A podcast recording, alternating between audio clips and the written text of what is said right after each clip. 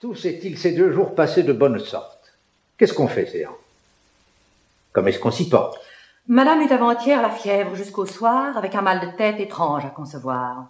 Et Tartuffe Tartuffe, il se porte à merveille, gros et gras, le teint frais et la bouche vermeille. Le pauvre homme. Le soir, elle eut un grand dégoût et ne put au souper toucher à rien du tout, tant sa douleur de tête était encore cruelle. Et Tartuffe Il soupa, lui, tout seul, devant elle.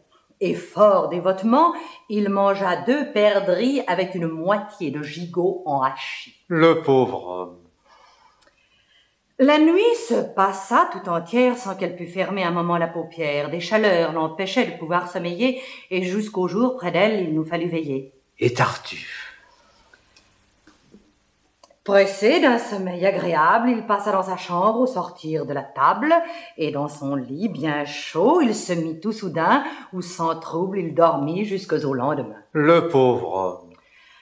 À la fin, par nos raisons gagnées, elle se résolut à souffrir la saignée, et le soulagement suivit tout aussitôt. Et Tartuffe Il reprit courage, comme il faut, et contre tous les maux, fortifiant son âme, pour réparer le sang qu'avait perdu madame, but à son déjeuner quatre grands coups de vin. Le pauvre homme. Tous deux se portent bien, enfin, et je vais à madame annoncer par avance la part que vous prenez à sa convalescence.